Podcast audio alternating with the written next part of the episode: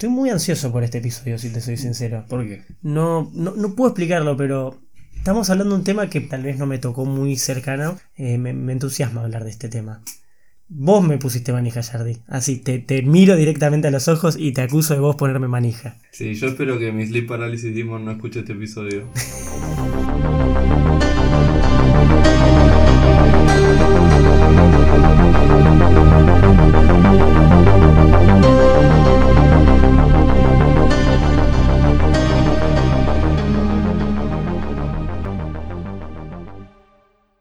Buenas noches, Screamers, y bienvenidos al episodio de febrero 2020.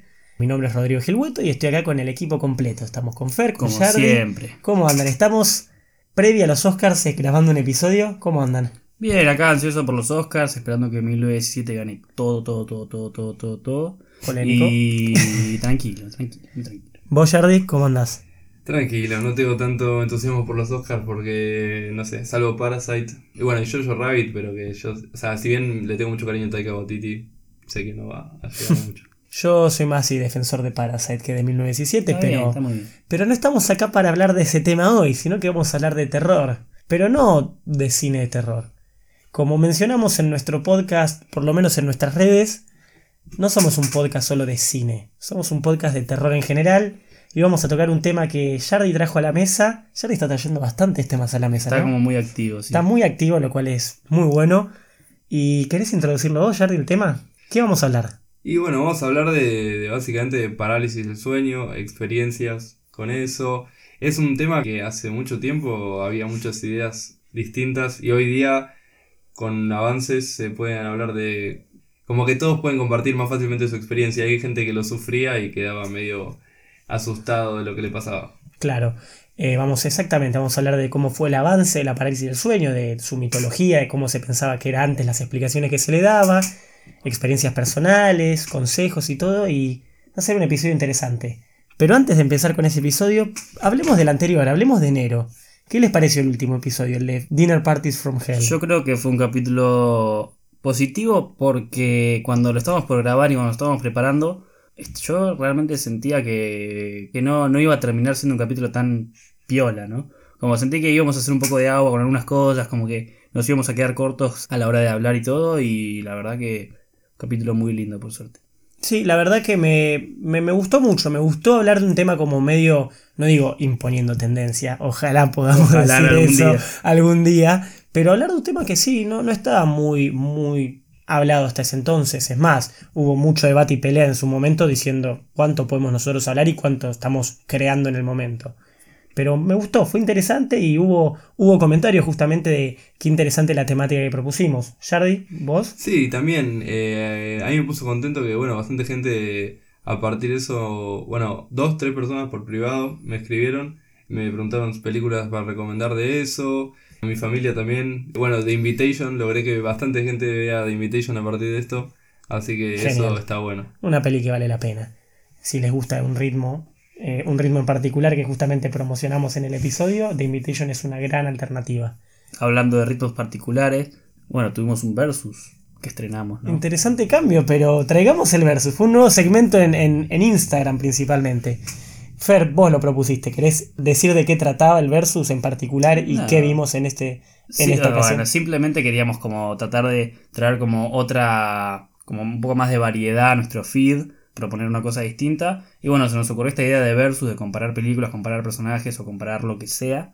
Y surgió esto que nos ocurrió de comparar películas de Ari Aster.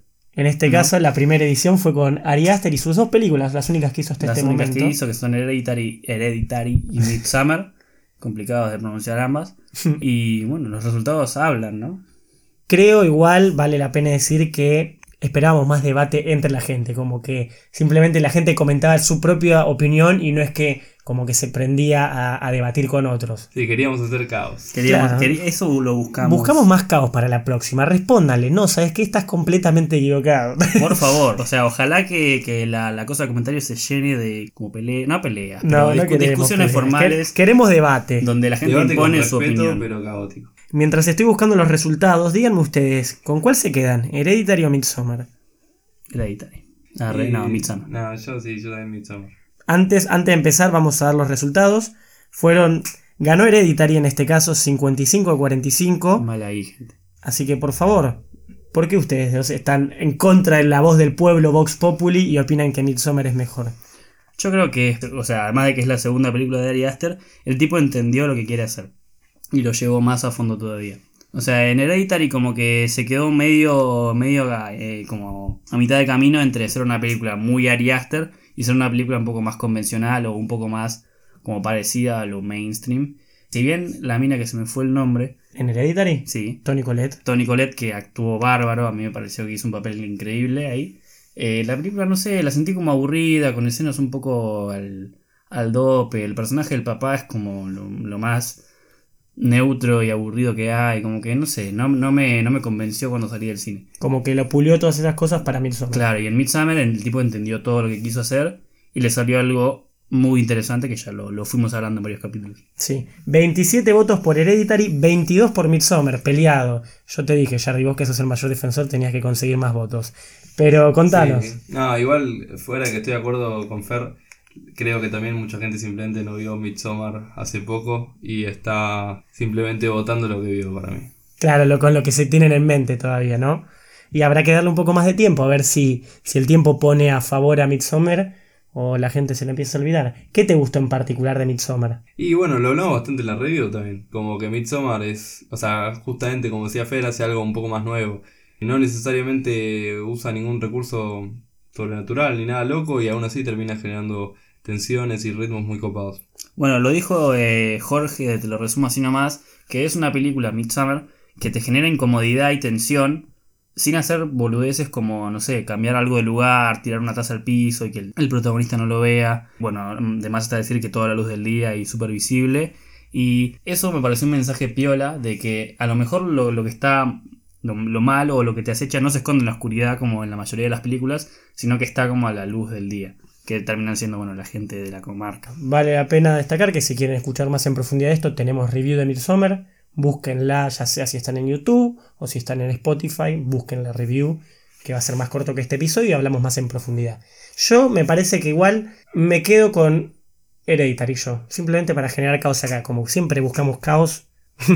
Pero la realidad es que, a ver, tienen las dos un ritmo particular, por no decir lento, ambas, y es difícil, es un ritmo de llevar difícil, pero siento que Hereditary se me volvió más dinámica y más interesante de ver, entretenida y se me, al fin y al cabo se me volvió más rápida que Midsommar. Que Midsommar hubo momentos en los cuales yo decía, eh, me paro y voy al baño y vuelvo corriendo, no sé, pero, pero me costó seguir el ritmo y seguir al, al, paso al que iba, ¿viste? A veces yo quería ir más rápido o a veces yo ya decía, bueno, vamos un poquito más lento y no, y Midsommar seguía implacable, avanzando a su ritmo particular y a su idea y contexto.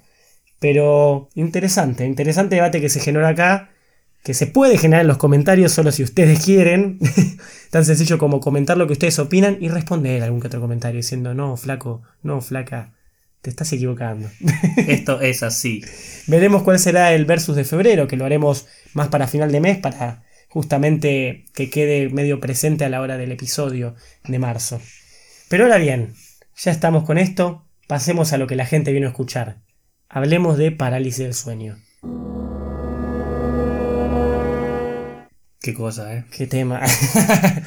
Yardi, ¿querés dar una básica definición rápidamente de qué es parálisis del sueño o querés que lea lo que tengo acá escrito como definición de diccionario? Y un poco que no, tampoco es que se pueda decir algo muy distinto. Simplemente un momento, eh, después lo voy a explicar más en profundidad, pero es básicamente en un periodo de pasar de, del sueño a la vigilia donde el cuerpo no se puede mover. A veces simplemente es eso. A veces simplemente la gente no se puede mover y a veces se ven cosas también. Una interesante definición, Jardy, como para poner en tema a la gente. Eh, hoy en día ya es muy reconocido la idea de parálisis del sueño y estamos seguros de que todos los que escuchen ya van a estar al tanto, pero no viene, viene bien como para que sea el primer paso, la introducción. ¿Alguno de ustedes acá tuvo parálisis del sueño? Sí, he tenido varias veces. Varias, ah, más de una vez. Sí, más. ¿Jardy? Y- Ahora ya vas a contar, pero contanos, Jardy. Eh, no, sí, yo tuve solo una parálisis del sueño. Ahí me dio risa porque siempre escuchaba, no sé, te- desde que empecé así como grupo de amigos a los 15, 16, como que en un momento un amigo nos contaba sus experiencias. y Yo decía, debe estar mintiendo, qué exagerado, todo, toda, toda la vida menospreciando esto. Y Hasta que te pasó. Y me pasó y sí, dije, nada. Yo no menosprecio. total. Yo no menosprecio, pero a mí nunca me pasó. Así que Fer, siendo vos la persona que más tuvo Sí, experiencia. O sea, la primera vez que me pasó, me acuerdo que estaba de viaje en Pinamar con mi familia. Estaba durmiendo la siesta en casa, tipo 5 de la tarde, no sé qué. Y bueno, me despierto de la siesta matadísimo. Y no, y no sé, es, que- es como que sentí como todo, como, como cuando te duerme la pierna cuando te parás del inodoro.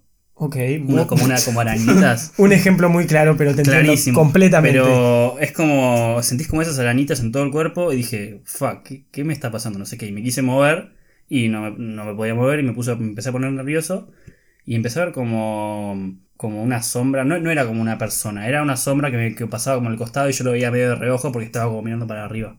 Y dije, "Mm, bueno, no sé, será mi hermana, será mi, mi vieja, no sé. Pero no, no era nadie. Y bueno, le, me- le quise hablar para ver quién era y no podía hablar, no, no me salía a decir nada. Y sentía como, como cuando tenés mucho frío que tiritas. Me empecé, Sí. empecé a tiritar y ahí dije, ¿qué carajo me está pasando? Que, que, tipo me estoy a punto de morir, tipo mátenme ahora, no sé. Después de eso como que dije, que, que- o sea, me empecé a poner nervioso mal y sentí como que alguien me empezó a tocar el pie. Así. Y sentí como que alguien empezó como a subir por la cama y de repente veo como una... No una cara, pero sí como la silueta de alguien que, la, como, que, lo- como que me queda arriba del cuerpo. Y después como que se me pasó algo, no sé, un minuto o un poquito menos.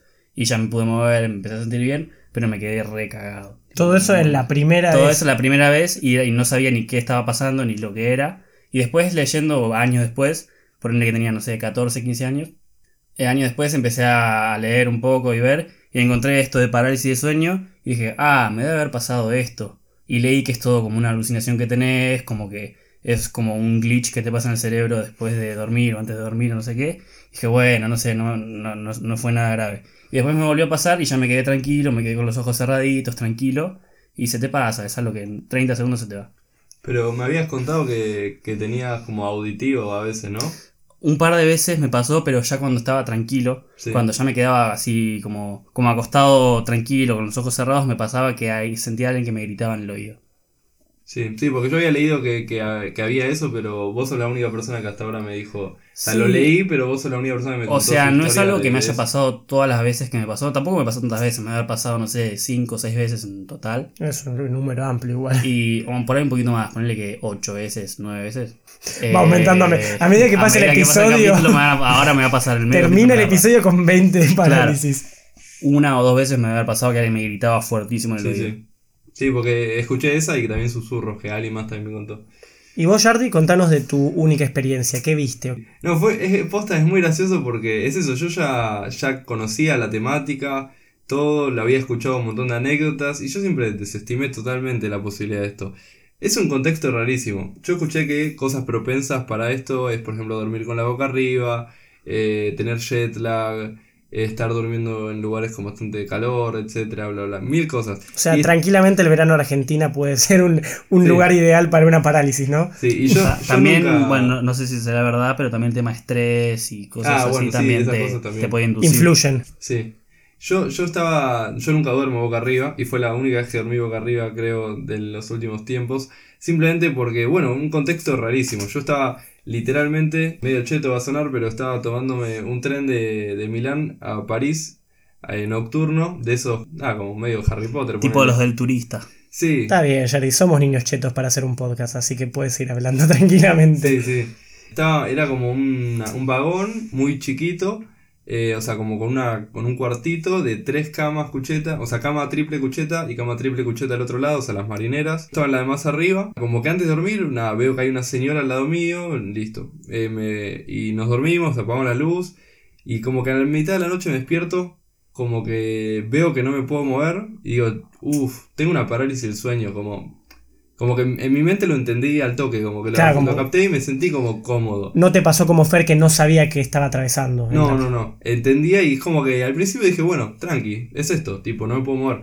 Y de nada como que abro más el ojo y veo como a mi costado, yo te estaba como durmiendo boca arriba, pero con la cabeza girada hacia la derecha. Y veo que en la cama cucheta del costado, la sombra como si arriba del cuerpo de la mujer que está durmiendo ahí, se empezaba a mover otra mujer de una manera muy como contorsionada, como Como viste cuando la gente en las películas de terror camina con las manos para atrás, por el piso. Sí, sí, sí. Como todo muy. raro. Rápidamente pienso en, en It, en la primera parte, que sale de la heladera y se empieza a mover todo así y empieza a caminar. Sí, más o menos. Fa. Y, y como que digo, bueno, esto todavía es normal, como que escuché gente que le pasó esto. Como mi cabeza estaba muy lúcido y intentando bancarme lo más posible. Súper racional, lo Sí, sí, sí. Y en un momento como que, bueno, se subía a mi cama y empezaba a sentir la presión en el pecho y era como, es verdad que también eh, está como el mito de los sucubos, que la presión en el pecho se te sientan encima y estaba como pensando todo eso. Y de la nada, en un momento como que veo como que esta sombra me mete la mano en la cabeza y yo ya había cerrado los ojos eh, para esa altura. Y cuando siento que me agarra la cabeza, me empieza como a, no sé cómo, ser- cómo describirlo verbalmente porque tengo que hacer el gesto, pero me levantaba la cabeza y me la pegaba contra la almohada, pero a 150 kilómetros por hora. O sea, me empezó a agarrar la cabeza y a pegarme contra la almohada fortísimo. Y ahí, en un momento, como que ya, tipo, snapié mi cerebro. Ya no, ahí no pude pensar más racionalmente. Intentaba gritar y pedir ayuda. Y ahí, en un momento, me quedé, volví a dormir probablemente un minuto y me desperté al minuto y ahí me podía mover, tomé agua y dije, bueno. Qué turbina. Y yo pregunto desde la completa ignorancia, por el hecho de que no, no me pasó y no lo sé, pero todos esos movimientos que vos sentís, ¿tu cuerpo realmente se está moviendo o no de lo más mínimo? O sea, la persona No, que no. estaba en la misma cabina que- que, vos, ¿te veía moverte Yo creo que sueño? no. Yo creo que no. Yo creo que no, porque también es una, o sea, una de las, de las premisas de la parálisis de sueño es que no te puedes mover. Y cuando sentís que alguien te mueve o alguien te toca una vez, me acuerdo que me pasó que ya, ya cuando sabía perfectamente lo que era, lo que me pasaba y que ya estaba tranquilo, sentía como que alguien me agarraba la mano y me movía, así como, estoy haciendo el gesto, no lo ven, pero es como que me, me movía sutilmente la mano. Y yo calculo que en realidad no me estaba moviendo, sino que era un producto de como la alucinación que tenés. Sí, si podés ver cosas, escuchar cosas, también puedes sentir que un músculo se mueve. Claro, no, pero no, Yo sentía eso, como si mi cabeza diera mil vueltas, como si me la estuvieran moviendo. Estupendo. Hicimos una encuesta, al pueblo también le preguntamos acerca de, de estos temas. Siempre vamos a tirar una pregunta como para involucrarlo y después analizar esto más adelante.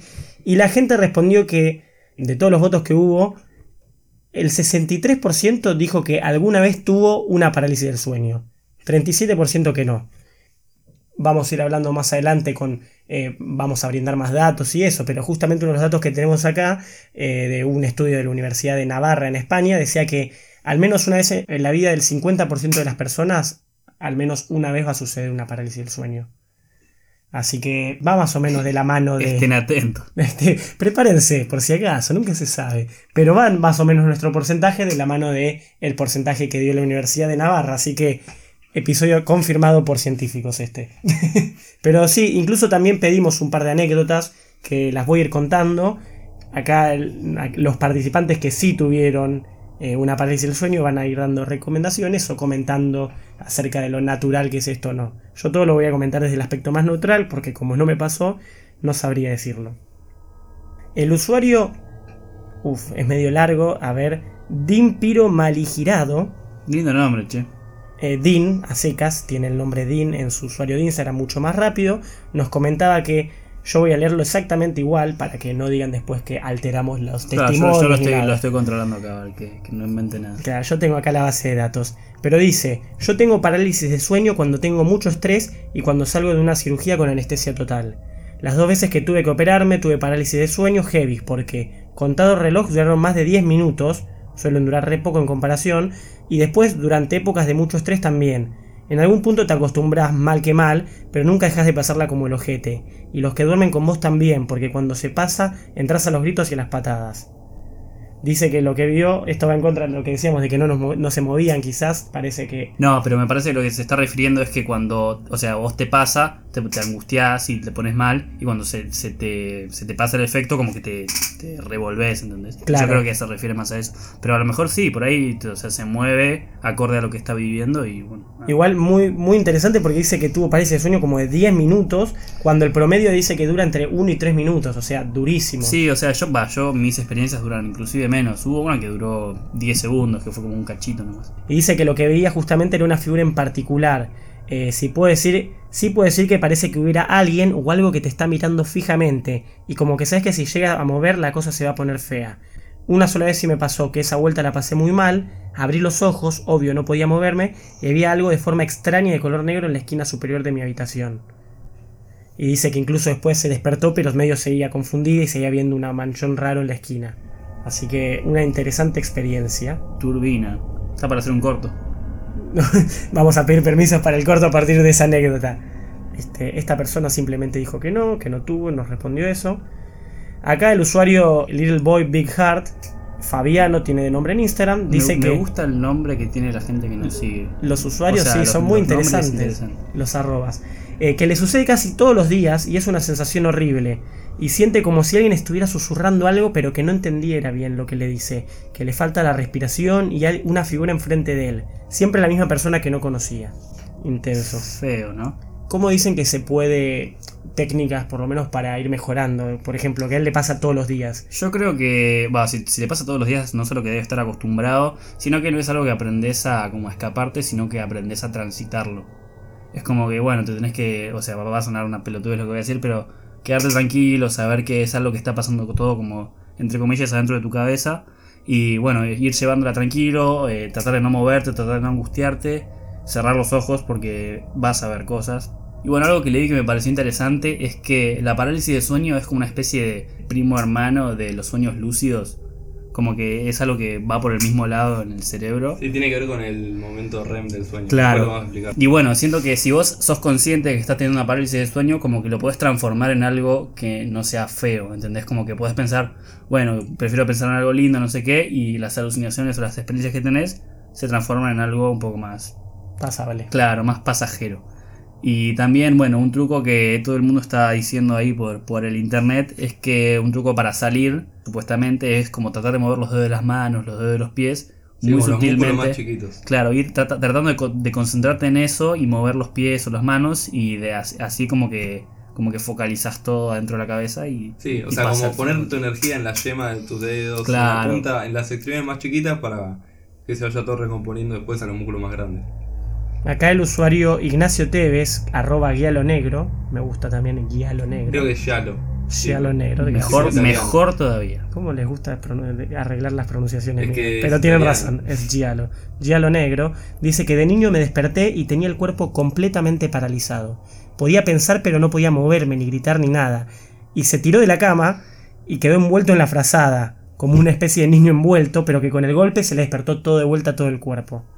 Así que muy Sí, interesante. en, lo- en los chicos es mucho más común. ¿Ah, sí? Sí, o sea, suele pasar mucho más en niñez y adolescencia y en algunos adultos prevalece, pero no suele pasar justo más en, en el periodo de desarrollo. Tenemos un par de testimonios más que ahí lo vamos diciendo, como The Last Movie I Watched. Tenemos bastantes, vamos, estamos como limitando porque si no eh, se pasa todo el episodio, vieron una hora contado testimonios, que por más que interesantes que sean, queremos hablar de muchos temas, así que seleccionamos un par ahí, eh, pero gracias a todos los que comentaron. Sí, por favor, gracias. The Last Movie I Watched comentó, muy buenos Me arrobas. gustan los arrobas de la gente que nos sigue. Comentó lo siguiente, sufro de parálisis del sueño desde los 6 años, más o menos. En ese momento no tenía idea de qué me pasaba realmente y me producía mucha ansiedad y miedo. Antes de cada episodio tenía una pesadilla recurrente, lo cual con el tiempo me ayudaba a mantenerme en calma porque sabía que al despertarme no me iba a poder mover. Nunca vi sombras ni nada por el estilo, como de otras personas. Hoy en día le sigue pasando, dice, pero bajó la frecuencia. Y lo interesante acá dice que a su hermana, a su hermano, perdón, y a su mamá les pasa lo mismo. O Sí, sea- a a veces tiene que ver con un tema hereditario. ¿Ah, sí? Como que había, leí un poco de, como de cierta predisposición genética que se investigaba. Pero es interesante que justamente hay gente que no ve nada y que simplemente es parálisis. No sé, capaz los interpreté como un sueño, pero ahora me hace pensar que capaz de chiquito tengo como recuerdos de estar en mi cama y no poder moverme, pero siempre los, cuando me despertaba pensé que fue un sueño y listo. Capaz era, pero no sé. Jamás lo sabremos. Y también tenemos acá Lou Plays Guitar que decía que estaba teniendo una pesadilla en la que algo o alguien me agarraba de la mano. O sea, la- la- había contacto. Me desperté, pero me quedé dura mirando el techo y aún sentía que la mano me apretaba la mía. Y si no recuerda mal, dice que la imagen que se le presentaba bastante borrosa era la de una virgen. Bastante tétrico todo ese asunto, la verdad. Habrá visto la monja, ¿viste? No sé. ¿Te imaginas? ¿Te imaginas? Era el usuario eh, Lourdes Riot. Ahí Plays Guitar, Lourdes Riot. Así que muy interesantes. Tenemos un par más, pero vamos ahí sincronizando para seguir con todo el aspecto porque queremos hablar un poco de la parte mitológica y cómo se imaginaba antes. Porque hoy en día tuvimos muchos comentarios diciendo que buscaron internet y tuvieron una explicación rápida, lo cual los ayudó como a estar más tranquilos y que en los próximos episodios era como que ya los podían pasar un poquito mejor sabiendo lo que se estaban enfrentando. Pero hace siglos las cosas no eran así. Hace siglos no. O sea, hay varias pinturas también que ilustran un poco la sensación y hablan, ¿no? Del demonio que se te sienta en el pecho, que, que uno hace cosas. Sí, hay, hay un cuadro que ahora voy a ver bien de qué autor es, pero justamente que se llama Pesadilla, que es excelente porque justamente es una, una mujer durmiendo en una cama con un demonio blanco sentado arriba y un caballo en, lo- en el, en el Ah, fondo sí, sí, sí, mirando toda la situación. Sí, lo vi también hoy averiguando. Es que es interesante como que el, el sucubo viene como del latín de, de reposar debajo. El incubo es el que es la posesión. O sea, incubo es posesión y sucubo es como alguien que está arriba tuyo, como bueno en el cuadro. Es interesante tipo toda la mitología que hay, como es algo realmente muy propio de todos los lugares. Como que cada lugar, estaba leyendo, no sé, folclore peruano tiene su propio sucubo. El folclore chileno y argentino, por ejemplo, estaba la viuda negra. En Uruguay estaba, creo que había leído eh, Cada criatura, eh, Mayra. o sea, como que Sí. cada eh, cultura y país, por así decirlo, tiene su propia criatura para esa Sí, sí. situación. Colombia Muelona, o sea, en to- todos los países literalmente tienen su propio Adaptación. su propia adaptación, como su propia leyenda, ¿viste? Claro, una explicación sobrenatural a todo el tema, pero bueno, adaptada a su cultura y eso. También hicimos una pregunta, justamente, acerca de si les parecía algo sobrenatural, ¿no? Que incluso ahí nos respondieron más de una persona diciendo claramente no es algo sobrenatural, pero queríamos hacer la pregunta para traer a esta respuesta. Igual, acá el porcentaje fue mucho más abrumador porque el 71% dijo que no, mientras que el 29% nada más dijo que le parecía algo sobrenatural. Sí, igual aunque, aunque sea un o sea, aunque sea un número bajo, es, es bastante gente que, que 29% igual.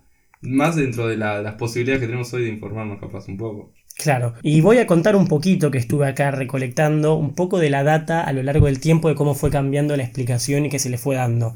La primera descripción científica, porque obviamente esto puede haber pasado hace siglos claramente, pero la primera descripción científica fue en 1674, un doctor holandés llamado Isbrand van Diemerbroek, Van Diemerbroek, tengo un amigo holandés que me va a matar por cómo lo pronuncié, pero no importa, de, eh, que ahí dijo justamente, dio el término incubus en esa, en esa primera descripción científica que dio, y el término incubus justamente lo recogió de la mitología que había en la Edad Media, porque en ese momento eran demonios, sucubus por el lado de, creo que era un demonio masculino e incubus un demonio femenino, pero que justamente te tomaban posesión al momento también de, del dormir, se aprovechaban de vos mientras estabas dormido. Y a partir de eso toma ese término, lo recoge de esa mitología y lo utiliza para toda la descripción de la parálisis del sueño. Y a medida que fue avanzando el tiempo, se le, atribu- se le fue atribuyendo una explicación sobrenatural que fue adaptándose. No sé, por ejemplo, en un momento se le, había una descripción, decía muchas, muchas páginas web decían el término como casero, le decían subir el muerto. Se le dice Sí, sí, como que se te sube alguien muerto. Justamente, sí. porque tenía toda la idea todo sobrenatural de que los muertos a- en ese momento volvían al mundo real y te, como que te poseían, que era una persona fallecida que quería volver. Y por eso se decía que en vez de una parálisis de sueño se te subió el muerto. Sí, Obviamente después se le fue dando distintas, no sé, desde espíritus extraterrestres. sí, abducciones. le decía a mucha gente que era el momento de la abducción o de los viajes astrales, que ahí justamente tocamos Insidious en nuestra saga. Tal vez Dalton simplemente tuvo una parálisis de sueño que duró Muy meses. Pero ¿por qué no? Tuvo un viaje astral también ahí. Interesante como también se le dio a otras criaturas mitológicas sobrenaturales como vampiros. Mucha gente decía que la parálisis de sueño era el momento en el que el vampiro te controlaba para poder chuparte la sangre Sí, justamente. que lo vemos en, bueno, en la serie de Drácula, en el review que hicimos. En la serie Drácula, es verdad, la review que subimos, hablamos de eso. Aparece un poco de eso. Claro, hay como una idea de un sueño en el cual no se puede mover, pero ve a Drácula acercarse. Justamente está ligado a toda esta idea de cómo el vampiro te controla y no te permite moverte por más de que vos estés atento a toda la situación, para el hecho de poder sacarte la sangre y vivir de vos. Y otra cosa interesante que fueron testimonios de Salem. De acuerdo a un artículo llamado Sleep Paralysis del Dr. Brian Sharpless, decía que muchos testimonios de Salem le atribuían a las brujas esto de parálisis del sueño. Como que muchas descripciones de los juicios de Salem decían como que las brujas habían hecho que, no- eh, que estén despiertos en el sueño y no se puedan mover. Básicamente estaban teniendo una parálisis del sueño, pero se lo atribuyeron a todas las mujeres a las que aclamaban y decían que era bruja y, la juzgaban por eso. Y a muchas las llevaron a la muerte solo por ese hecho, es sencillo, ¿no? Pero bueno, Entre los datos que dice eh, que hemos obtenido, lo dije bien, dice que se repite en el 3,6% de las personas que lo tuvieron. Es decir, que no mucha gente que la tuvo una vez vuelve a tenerla. Como la varicela. Exactamente, buen ejemplo. Igual después hemos, eh, fui recopilando datos de distintas como revistas y artículos científicos que me dan distintos porcentajes, pero por ejemplo la Sleep Medical Review, o sea, una, una revista que saca eh, todo el tema de sueño y eso, en 2017 dijo que el 7,6% de la población mundial tiene parálisis de sueño. Mientras que la, la Universidad de Navarra había dicho que el 50% podía llegar a tenerlo. Sí, unos podía llegar, pero son porcentajes muy amplios. O sea que todavía no está 100% el conocimiento de todo esta, de este fenómeno, por así decirlo, ¿no? Así que por las dudas, sepan que si les pasa, quédense tranquilos, que en realidad no está pasando nada. Claro. Es muy fácil darle una explicación fantástica a todo eso, pero tranquilos que hay, hay una explicación científica justamente atrás que te puede calmar mucho. Sí, sí, justamente, bueno, igual quiero darle, importa, el, el premio al Sucubo que me parece el más gracioso por el hecho de justamente se le aparecía predominantemente a adolescentes y a monjes porque hablaba de que les producía poluciones nocturnas y también con el parálisis del sueño como justamente eh, adolescentes y monjes como gente que donde no debería estar la sexualidad que aparecía una figura femenina que los seducía y les quería robar su energía.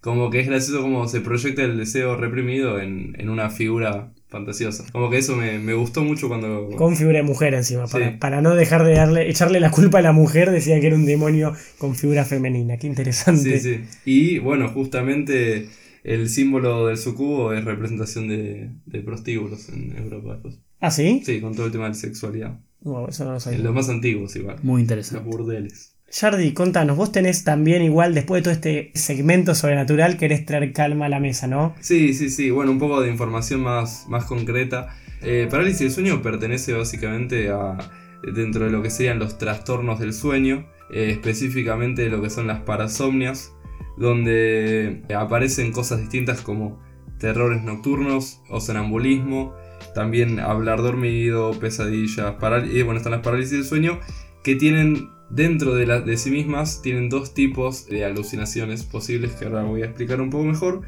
Pero primero vamos a arrancar por lo que es una parasomnia, que básicamente son trastornos del sueño donde se dan movimientos anormales, comportamientos, pueden aparecer emociones eh, bastante exacerbadas, a veces miedo. Todo eso se lo titula parasomnia. Sí, Perfecto. durante, pre y post sueño. También a veces durante la privación extremada del mismo. O sea, cuando alguien no duerme por mucho tiempo ya empieza también. Como en. ¿Cómo se llama? El maquinista. ¿Qué iba a decir? Es- son muy interesantes las películas donde la- el personaje se priva del sueño porque Sí, sí. justamente entra en toda esta idea de que estoy alucinando y que es real, ¿no? Sí, El maquinista es increíble película, Christian Bale, se la recomiendo.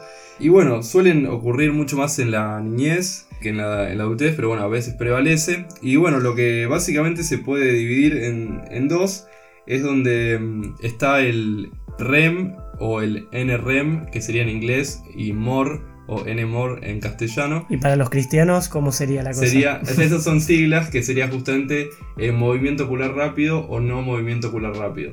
Eh, la del sueño básicamente se divide en cuatro etapas. O sea, las primeras tres están ligadas al NMOR, o sea, donde mm, no hay movimiento ocular rápido y donde todavía como que existe el movimiento porque ahí aparece el sonambulismo, el terror nocturno, que es básicamente un sonambulismo, pero como con gritos, una persona que no la puedes consolar. Mucho más que- violento, sí. Sí, es como alguien que está describiendo una pesadilla eh, mientras se mueve, básicamente. Claro, no confundir con- justamente con la parálisis porque es todo lo contrario. En la Sí. parálisis no te puedes mover, en este es el movimiento violento y Sí, y bueno, aparte nadie se acuerda de sus terrores nocturnos, es más como un sonambulismo, la gente no se acuerda de su sonambulismo, y es como en otro periodo, también es bueno el despertar confuso, que es la gente que se levanta a la siesta y no entiende nada. Eh, ¿Hay una explicación científica para eso? Sí, Precioso. sí, sí. Bueno, básicamente es eso, no, hay, no, hay la- no está la parálisis muscular que sí aparece en el MOR o en el REM, que es la cuarta eh, parte del periodo del sueño, que es la más corta aparte, dura justamente uno o dos minutos cada tanto, es como un ciclo del sueño, como que aparece uno, dos, tres y se repite.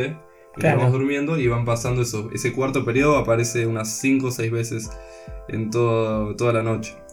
Pero son Eh, mínimos encima. Sí, son muy cortitos, justamente por eso dura tan poco. Justamente en- es lo que pasa después del momento más profundo del sueño. O sea, el tercer etapa que estoy en Emor es como un momento más como donde te recuesta despertarte y después de ahí entras al, al REM o MOR, que es donde realmente pasan estas cosas. Que nada, donde justamente la temperatura del cuerpo se regula, los músculos realmente, porque hay tanta actividad cerebral, es como que se censura mucho más el movimiento de los músculos. Si no, ahí te morías demasiado. Y nada, bueno, justamente en el REM tenía como dijo Fer, relación con los sueños lúcidos, justamente porque está el mayor movimiento cerebral, es como donde el cerebro manda mucho más ondas. Entonces por eso puedes tener sueños lúcidos o parálisis de sueños son como momentos de mucha producción onírica. Nada, básicamente vamos por ahí.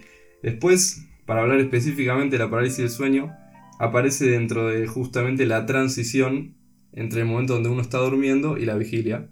Suele durar bastante poco y nadie se murió de esto, aclaramos. Es bueno saberlo eso, porque mucha gente como que piensa, es extremista, viste, y llega al punto de me voy a morir, tranquilos, que con la parálisis de sueño no se claro, murió. Igual tampoco la, la puedes, no quedarte tranquilo, sino que no te puedes como dar por, por seguro, porque también el tema de la ansiedad y eso te puede llevar a no sé, a tener a lo mejor algún problema de corazón en mucho tiempo.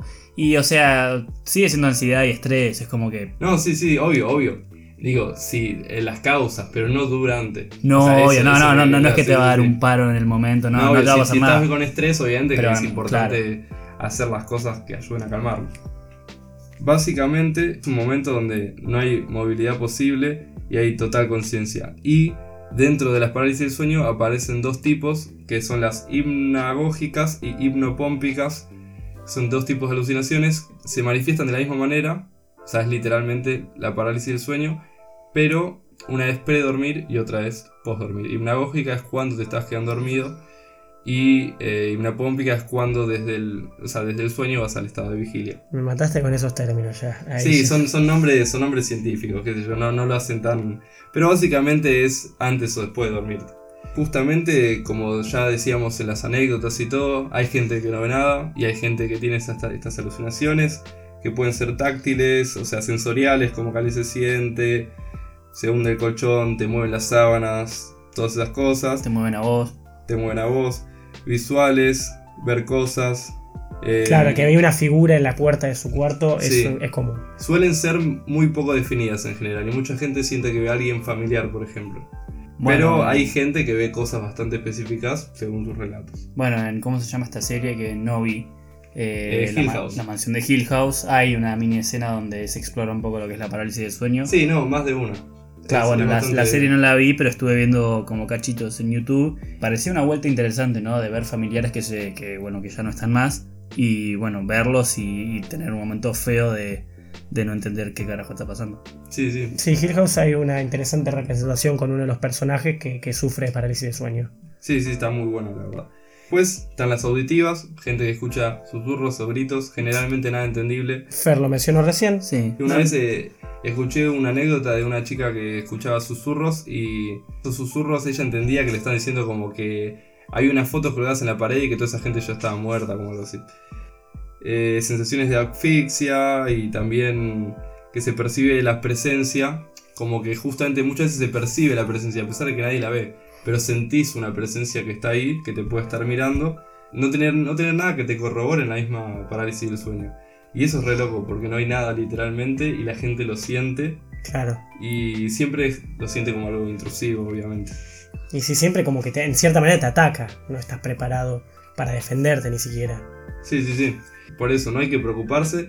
Y la única cosa que estuve investigando era la única enfermedad así bastante fatal es eh, la, la insomnia mortal familiar se llamaba. Y era como alguien que tiene insomnio durante tanto, tanto tiempo que en un momento, o sea, tu cuerpo no se puede dormir y en un momento empieza a fallar simplemente. El nombre, ese nombre, ese es el nombre científico porque está copado. ese sí está bueno, insomnia mortal. Pero está bueno, fue un segmento acá para concientizar al, al oyente para hacer y para traer un poco de calma. Si tengo que ser sincero, hubo momentos en los que me perdí, pero los puntos claves que dijo Jardi los sí, hay mucha información y siempre Ya, tranqui, Rodri, que en algún momento te va a agarrar y vas a ver que no es tan grave. Ojalá sea del 50% que no, pero, pero bueno, veremos.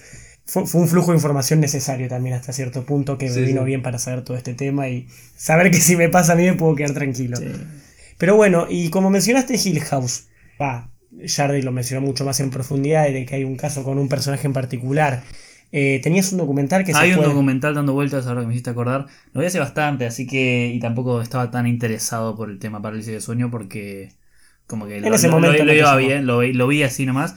Pero en ese documental pasó algo. No muy piola, porque no es muy piola. Pero algo que me, me interesó. Aparte de como la- las experiencias como estándares que tiene la gente cuando tiene parálisis de sueño, de ver figuras y escuchar cosas y sentir, hay muchas mujeres que les pasa que en el estado de parálisis de sueño sienten que están siendo penetradas. Está sumamente relacionado con Ay. esta idea de sucubo Claro, o del incubo que acosador. buscaba Y, acosarle y eso me pareció como interesante porque es un extremo totalmente opuesto a lo que me pasó a mí. A lo mejor que no fue nada gravísimo, algo que, o sea, lo aprendí a controlar de una manera como de, de quedarme tranquilo, de estar calmado y todo. Pero si me llega a pasar algo así, yo no sé si me podría quedar tranquilo y más si me pasa recurrentemente. Es una Así sensación mucho más violenta. Claro, imagínate. Pero, pero es entendible a partir de lo que decís de ese tipo de testimonio, cómo lo relacionan con la idea del sucubo y esto, eh, eh, cómo la explicación sobrenatural se adaptó a toda esta idea. ¿Cómo Sí, se sí, llama sí. el documental? Eh, Your Worst Nightmare. O algo así. O sea, tu peor pesadilla. Claro. Estaba acá buscando datos rápidamente. Es un documental del 2014 que en realidad dice que tiene cinco temporadas. O sea, es una serie documental. Mirá vos. Sí, mirá. Cinco temporadas, 46 episodios hablando de, de temas de pesadillas y eso. Y para tener en cuenta para todo aquel que quiera profundizar en esto. No sabemos el episodio que tuvo Fermín. no, No, sinceramente no. Es algo que vi hace bastante y que sabía que estaba dando vueltas, pero nunca le, le presté especial atención. Y siguiendo con series de justamente que hablan de casos de sueños y eso, lo que vi, Jardy, vos la viste, lo que vi. eh, ¿Trata, to- toca temas de parálisis de sueño o no tanto? Eh, no, no en todos los capítulos. Creo que, o sea, son más experiencias paranormales que gente puede haber tenido y algunas las significan como paranormales desde estas cosas como parálisis del sueño que me olvidaba que también la narcolepsia, la gente que tiene narcolepsia es súper propensa a tener esto, que son la gente que se queda dormido y tiene sueño todo el día. Ah, narcolepsia implica sí, quedarte dormido fácil. Sí, como que básicamente te caes dormido en, durante, en cualquier momento.